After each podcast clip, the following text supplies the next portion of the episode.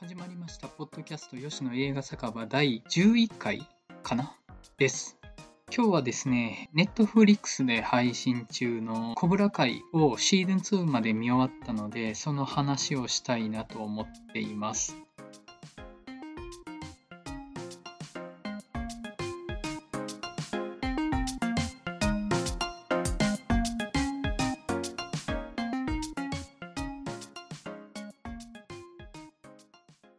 詳細を Wikipedia から読ませていただきます。コブラ会は2018年から配信されているアメリカのウェブテレビシリーズ、ベストキットの正当な続編として制作されている。2018年から2019年にかけて2シーズンが YouTube レッド、現 YouTube プレミアムで独身配信され、2020年8月28日から Netflix でも配信されている。シーズン3以降は Netflix で配信予定である。ベストキットに出演したラルフ・マッチオ、ダニエル・ラルーソー役、ウィリアム・ザブカ、ジョニー・ローレンス役がそれぞれ成人し、父親になった同役で出演している。回想シーンなどにベストキットシリーズの映像が使われている。34年前、空手大会決勝でダニエルに負けたジョニーは酒に溺れ、惨めなまでの生活にあえいでいた。一方、ダニエルはカーディーラー、ラルーソーオートの経営者として成功を収め、優雅な日々を送っていた。ある日、ジョニーは不良グループに暴行されているミゲルを助け、彼に空手を教えてほしいと壊れ、空手道場コブラ会を再興する。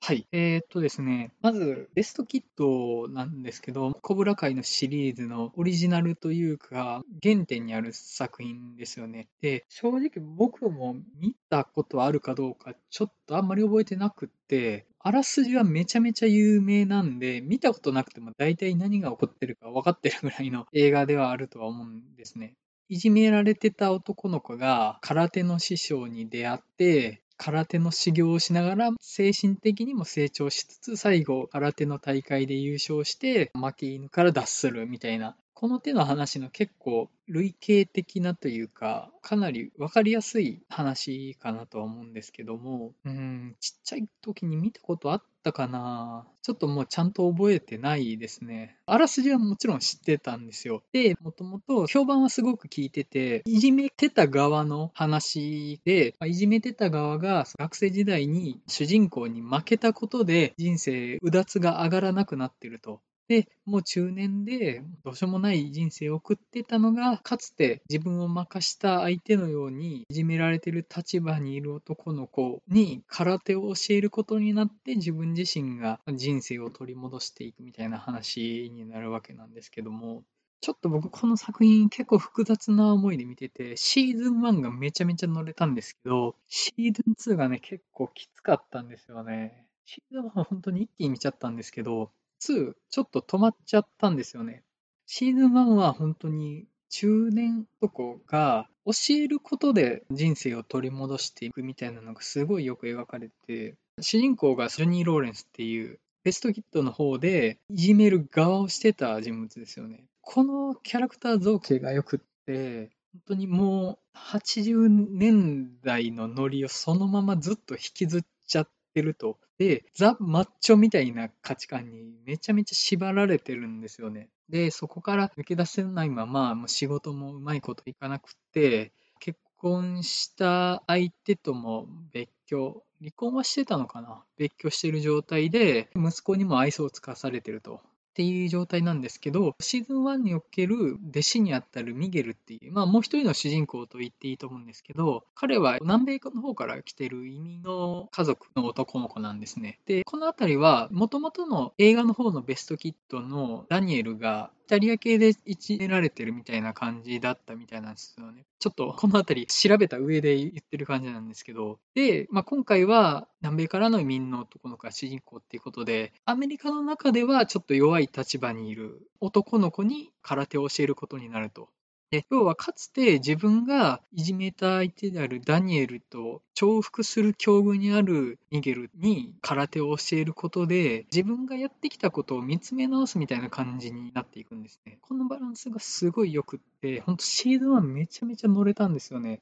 で、自分がかつてダニエルにやったことをミゲルがやり返されていくわけなんですよね。で、それで自分を俯瞰して見ていくみたいな感じになっていくんですけど、でそれに対して、もともとのジョニーのコブラ会で学んだ空手っていうのが本当に手段を選ばないというか、作中でもずっと言われてるんですけど、 strike first、strike hard、no mercyっていう、先に打て強く打て、情けをかけるなっていう3つの標語はずっと言ってて、ザ・暴力みたいなものを使って勝てっていうのがもともとのコブラ会の教えとしてあって、ジョニーもその考えをもともと引き継いでるんですね。まあ、そのあたり、ジョニーが引きずってしまってるマッチョな価値観の鎖みたいになってるんですけど、それがうまく伝えられないというか、それにのっとってて行動してもうまくいかないわけなんですよね。で、また、そのミゲルからもちょっとそれに対してツッコミを入れられたりするんですよ。今の時代そういうのは通用しないですよ、みたいな。で、それに対してジョニーはマッチョなままの価値観をミゲルに与えつつ、自分はちょっ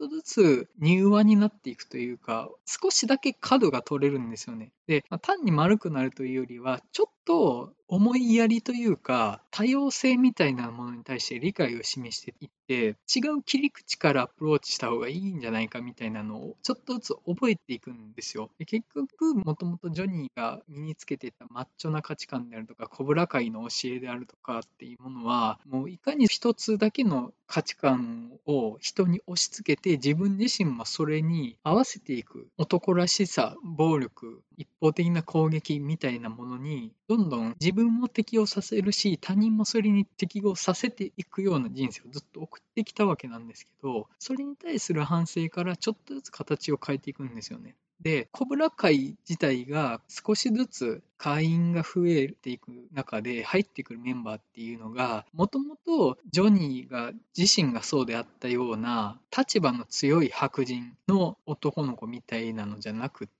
太った女の子であるとか、ひょろっとした男の子で、特にキーパーソンになるのが、イーライっていう男の子なんですけど、彼は高心裂の手術の跡があって、まあ、それもあっていじめられてるんですね。ずっとまあ、やられる立場だったんですけど、そこでコブラ界の空手に出会って、自分自身がマッチョイズムに身を任せることで居場所を得ていくんですよ。これは前、ポッドキャスト第2回の時でも話したミッドナインティーズとかにも通じるんですけど、居場所のなかった男の子が、マッチョイズムの世界に丸ごと自分を預けていくことで、自分の居場所ができるみたいなのを描いてるんですよね。で、結構このテーマ、多分今のトレンドなのかなと思うんですけど、要はですね、多様性であるとか、リベラルとか、フェミニズムとか、ポリティカルコレクトネスの中でずっと取り扱われてきた弱かった立場の人たちを描いた映画なんかが増えていく中で、まあ女性であるとかマイノリティとかっていうのは増えてきたんですけど、男の子って結局じゃあ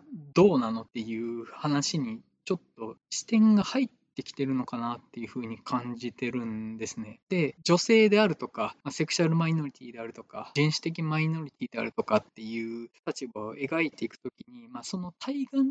設定されるのが、マジョリティの男性っていうことになってくるかと思うんですけど、で、マッチョな価値観に浸透しきってしまったマジョリティの男性って感じですよね。その想定される仮想敵は。ただ、彼らももっともっと強い立場にいたのかみたいな視点がちょっと求められてるのかなと思って、ミッドナインティーズの、えっ、ー、と、名前忘れちゃったな、主人公の彼であるとか、コブラ界のイーライであるとかっていうのは、本当にいじめられてる立場、まあ、もっともっと強い立場の人間からいじめられて、でそこで生きていくために、抹茶イズムを身につけるしかなかったわけなんですよね。で、彼はもともと更新列の後とかをすごい気にしてて、コブラ会に入った直後も、ジョニーに口のこといじられたりするんですよ。これね、だいぶ嫌っすよね、本人の立場に立ったら。それをまあ、ジョニーはもともといじる側というか、いじめる側なんで、そこを言うんですよね。ただ、そこにちょっとだけ教えはあって、弱いところを見られるよりもっと別のとこ目指させろみたいなことを言うんですよ、話の流れの中で。で、イーライはそこで次の日、とんでもないモヒカンにして現れるんですよ。で目線をそらすみたいなので、弱かった部分を隠すというより、と強い部分を前に出して、そっちこそが自分であるとっていうのを誇示するようになるんですよね。で、自分自身のことをホークって名乗り出すんですよ。タカっていうぐらいだから本当に、猛禽類って本当に抹茶の価値観の象徴としてよく扱われるような鳥になるかと思うんですけど、自分自身をホークってって名乗り出すと。で、これはミッドナインティーズの時も言ってたんですけど、抹茶の価値観に飲み込まれていく悲しさもあると同時に、彼はようやく居場所を得たし、自分を表現する力を得たんですよね。で、これ自体を否定することはできないと思うんですよ。否定できないし、それにその人生の秘訣みたいなのはやっぱあるんですよね。自分が今いる場所であるとか、自分が今身につけている価値観そのままでいるより、多少恐ろしくても、ちょっと強い世界に自分を預けて、そこで何か変われるかもしれないであるとか、弱かった自分よりも、それに上書きするようにもっと強い自分を身にまとっていくみたいな価値観というか考え方って間違ってるとはあまり思わないんですよね。ある種の人生の示唆みたいなものはそこにあるなと思って、そこを描いているのがね、このコブラ会っていうドラマシリーズだなと思うんですよ。その昨今のそのポリティカルコレクトネス的な価値観の中で仮想的にしてきたマッチョな男性像みたいなのの内側にいる人たちが本当にその純粋に間違った存在なのかみたいなのをちょっと問い直すみたいな部分があって、それがジョニー自身がちょっと違う視点を持ってるみたいなことを覚えていくことで、多少のうまさを身につけつつも、強引さであるとか、マッチョさみたいな部分で、ミゲルであるとか、イーライ、ホークの人生を良くするみたいなことも同時にやっていくんですよね。そこがいいなとは思って、仮想的になってしまってたけれども、その人たちのもともとそこに至るまでの人生は間違ってたのかであるとか、これから向かう先もずっと間違ってるのかみたいな部分に対する優しいというか冷静な目線が少しあるんですよね、そこに。で、対するダニエルの側なんですけど、ジョニーが本当にその抹茶の価値観に染まった人生を送ってきて、結構保守的なアメリカ男性像みたいな感じになってるんですけど、一方のダニエルが、まあ、社会的にも成功してて、もともと日本人の宮城さんに支持してたぐらいなので、価値観はリベラルなんですよね、ダニエルは。で、そっちの側の、まあ、物語も描かれていくんですけど、バランス取れてるなって言ったらいいのかな。ダニエルの側が結構な偏屈人間にも見えるようになってるんですよ。もともとダニエルって守りを主体にしてたりであるとか、人格育成みたいなのを重要視してる宮城流空手から出てきてるので、やっぱ人格的にもバランス取れてるんですよね。ただ、ジョニーがコブラ会を再興して、空手道場を始めるにあたってめちゃめちゃ敵対心を持つわけなんですよ。まあそりゃそうですよね。自分がいじめられてた相手、しかもいじめてた組織を復活させるっていうんだから敵対心は持ちますよね。それを止めようと思う気持ちもわかるんですけど、全体的にはバランス取れてるダニエルが、コブラ界に絡んだ時だけ、ちょっとバランスを欠いた感じ、意固地な感じの行動になっていくんですよ。そこがね、ちょっとね、見てて、ジョニーの方が精神的に健全なんじゃないかなって見える時も結構あるんですよ。ジョニーは基本的に言動も行動も粗暴だけど、やろうとしてることは基本目の前のことをちゃんとやろうみたいな感じなんですけど、ダニエルはね、テレンテクダを使ってずるく立ち回ろうとするわけなんですよね。それがもう戦いになるより丸く収めようみたいな宮城流空手の思想もあるんだと思うんですけど、彼はビジネスで成功してくる中で、ずるさも身につけてるし、コブラ界に対するヘイトみたいなものがちょっと固定化されちゃってるみたいなところもあって、ジョニーが道場を借りてる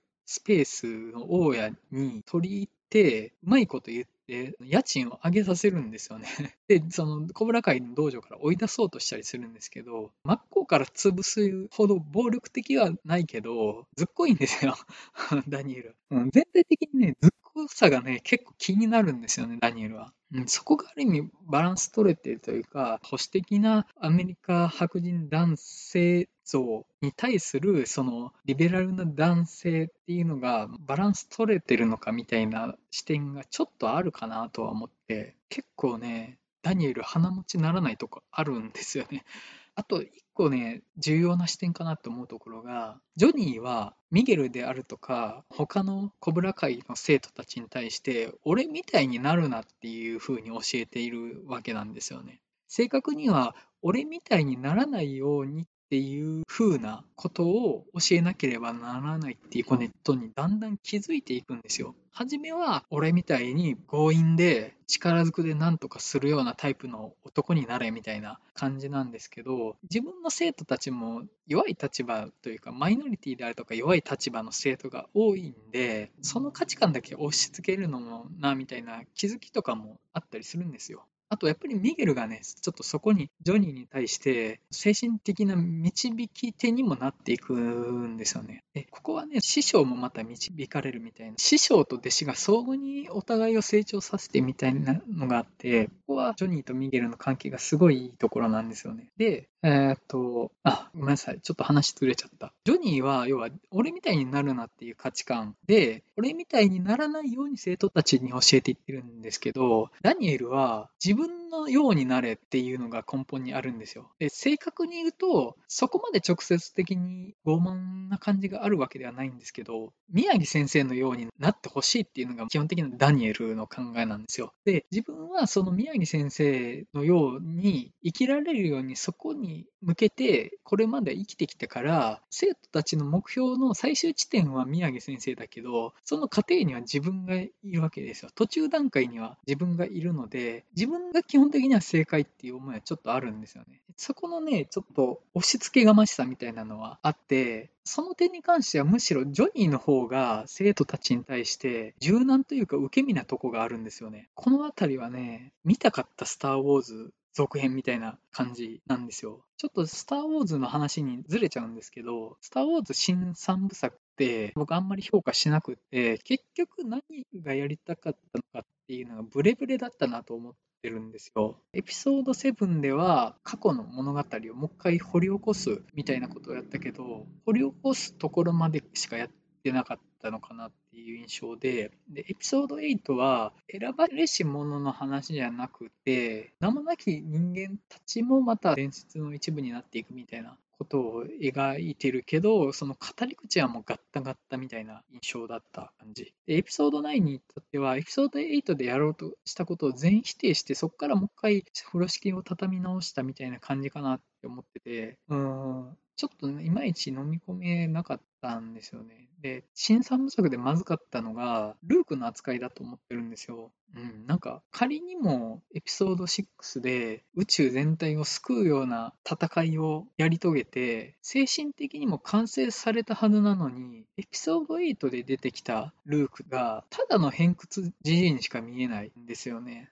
あまりにその言葉が足りないというか、やろうとしてることがあまりに抜け落ちてるというか、しかも思いっきりね、カイロレンの育成に失敗してるわけですよ。しかもなんで失敗したか、弟子のことを信じきれなかったからっていうのがあまりに嫌ですよね。あのルークがそんなね、なんか弟子のことを信じきれない偏屈じじいになってるって認めたくないじゃないですか。ちょっと変にスター・ウォーズの話にずれてあれなんですけど、で、コブラ会が結構見たかったスター・ウォーズ続編感があるなって思ってるんですけど、その思ってる部分っていうのが、ダークサイドにある救いと、ライトサイドにある不完全さみたいなたいなのをいいバランスで言及してるんですよね。フォースのバランスみたいな話になるじゃないですか、スター・ウォーズって。で、結構ね、コブラ界はそこのバランスが取れてる感じの話なんですよ。で、まあ、もちろんコブラ界はダークサイドの話なんですよ。腕力、暴力を基本は良しとするっていう側なんでね。ただ、暴力の側の価値観にちょっと救われる人もいるみたいなのも、マッチョな価値観に救われる人もいるっていうのも書いてるし、大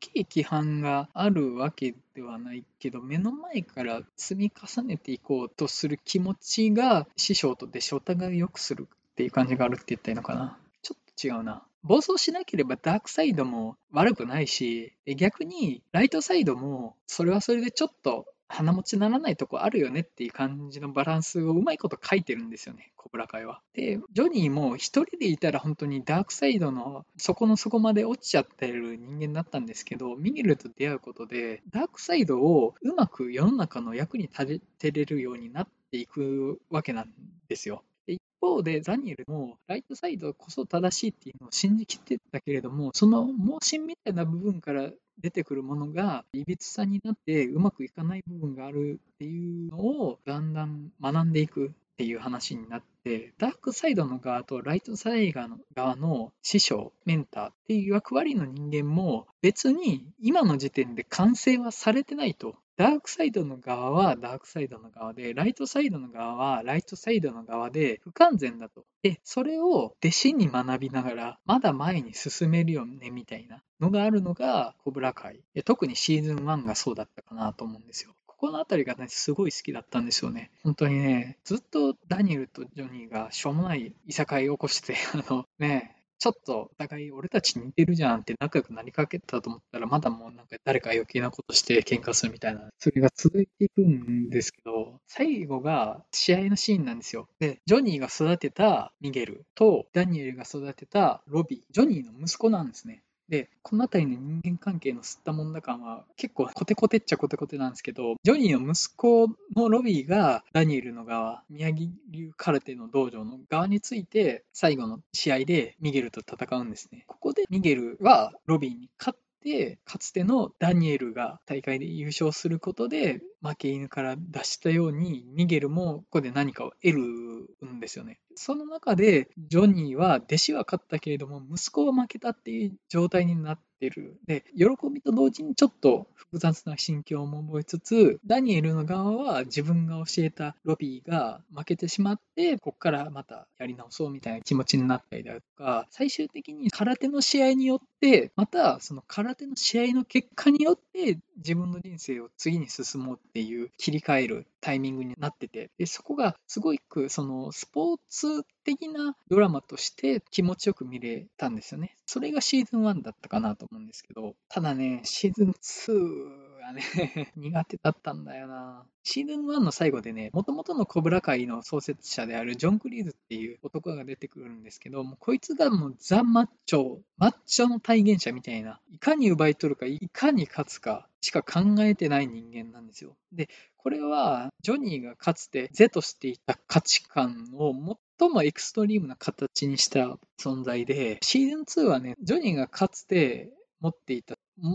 最もゴリゴリのマッチョイズムの価値観、不寛容な価値観に追いかけられるみたいな話になっていくんですよね。かつての自分からの呪いみたいな話になっていくんですよ。シーズン2はね、結構きつくって、ジョン・クリーズがいちいち生徒たちにえげつないことを教えようとするわけなんですよね。要はジョニーはその価値観を出して、情けはかけないけれども、高潔さは必要みたいなバランスを身につけていくわけなんですよね、ジョニーは。でそれに対しても、ジョン・クリーズは、高潔さなんて稼いにしかならないから、ひたすら勝つことだけを考えろっていう教えに傾倒させていくわけですよ、子供たちを。で、全力を尽くすみたいな価値観は当然ジョンには守ってるし、情けをかけるなっていうのは、要はもう全力でやって任せっていうことですよね。まあ、それに対して、ジョン・クリーンズ側は手段を選ばずっていう枕言葉がそれについてくるわけですよ。勝たなければ意味がないっていう。でここの隔たりってめちゃめちゃでかいなって改めて思うわけなんですよね。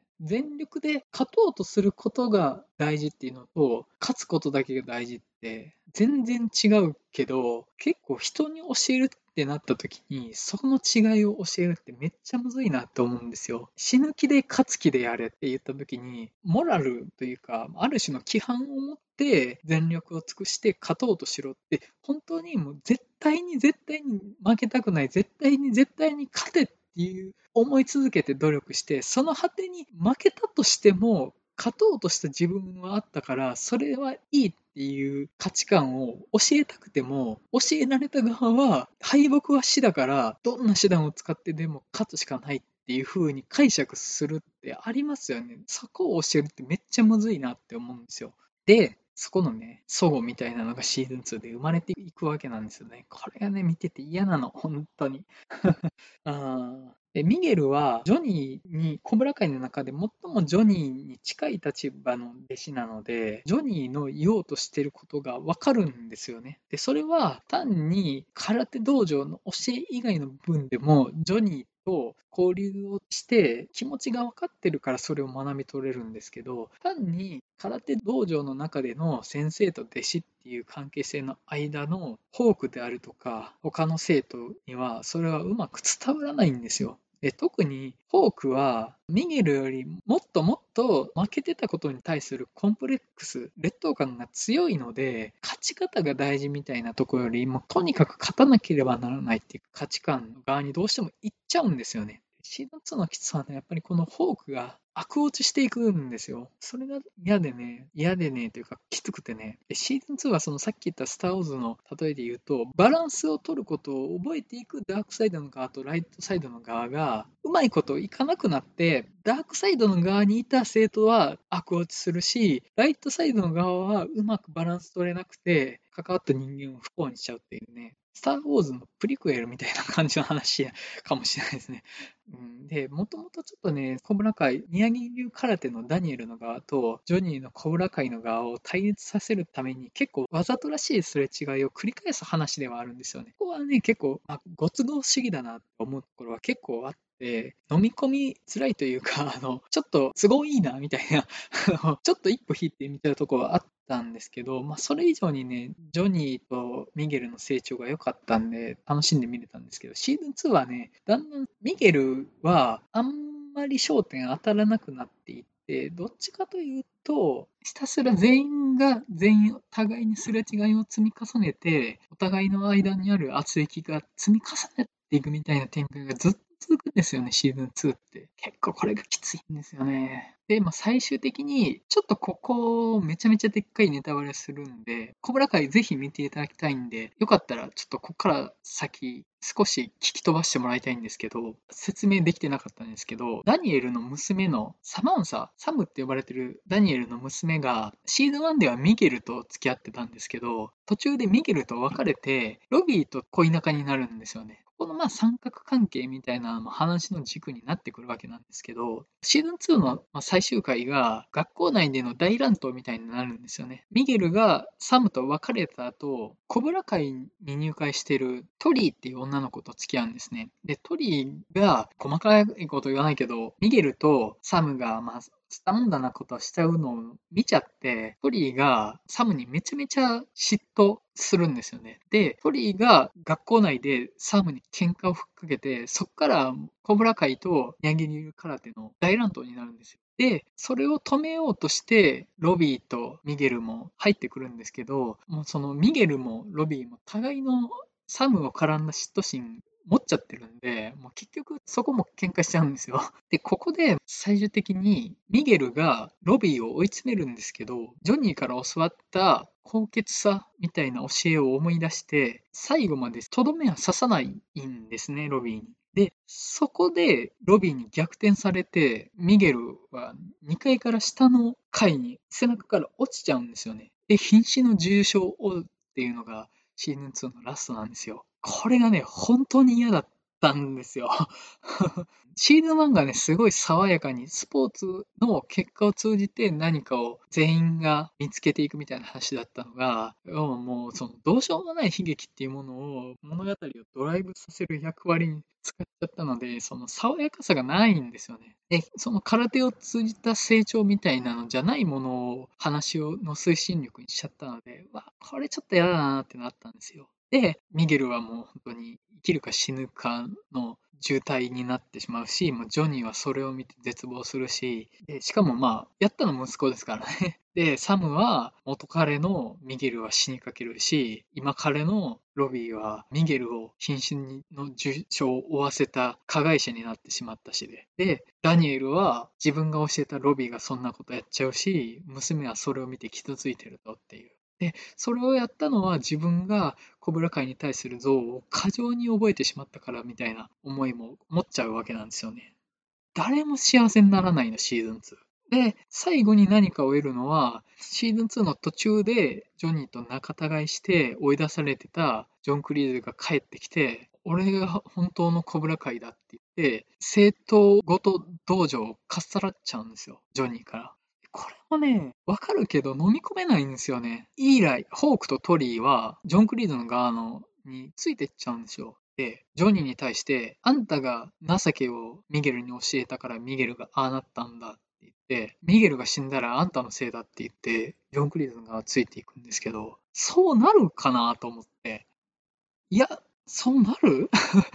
あんまかんないというか、ちょっとここはあまりに話の都合にホークとトリーを付き合わせすぎじゃないかなと思ったんですよ。絶対罪悪感感じるでしょ？トリーからしたら自分がふっかけた喧嘩のせいだし、ホークからしたら、もうホークが要はこの乱闘騒ぎを火に油注いで大きくしてる存在なんで、それに対してミゲルがああなったのはジョニーのせいだってなるかなそのあたりちょっとシーズン3で掘り下げてくれないと、ちょっと僕シーズン2飲み込めないなって思うぐらい。うん。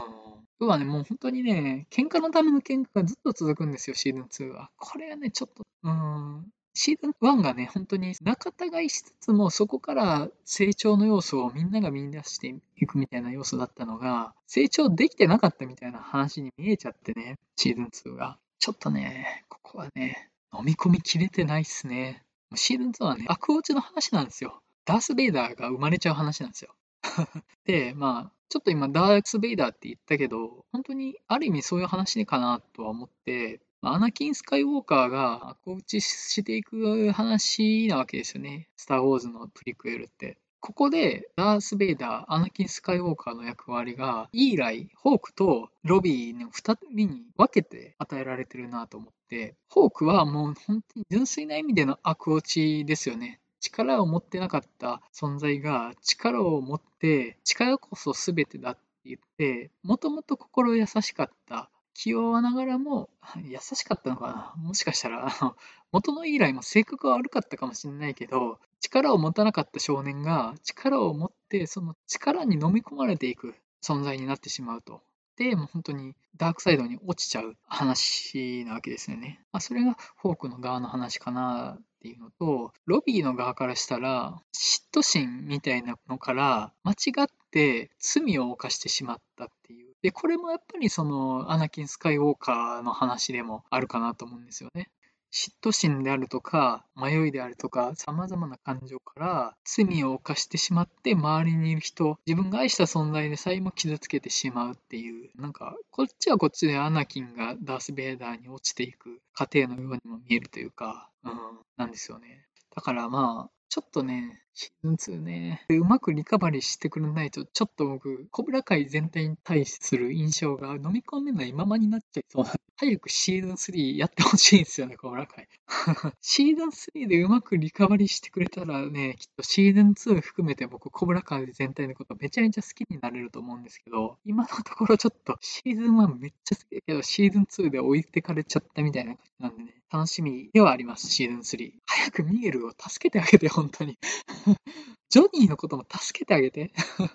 って感じですね。コブラ界ね、本当に面白いし、結構今、現在のアメリカの世相みたいなものをうまく反映できてる、すごいいいシリーズだと思います。見る価値があるなと。特にまあ、ポリティカルコレクトね、好きな観点から仮想的になりがちだった保守的な白人男性が誰かと出会って誰かに教えを与えることで自らも学んでいく成長していくっていう、なんか結構今問われるべきテーマなのかなとも思いますし、見る価値あるかな。あと、さっき言った通り、ダークサイドとライトサイド、それぞれがまた不完全でありつつも、誰かに与えるものがあるみたいな、スター・ウォーズの中で結構見たかったテーマみたいなものが描かれてる話でもあるので、結構ね、新三部作にちょっと納得できない部分がある人は、コブラ界結構おすすめかなと思ってる感じなんですよね。はい、そんな感じで今日はコブラ界の話をさせていただきました。ポッドキャスト吉野映画酒場第11回を終わりたいと思います。それではまたお会いしましょう。さよなら。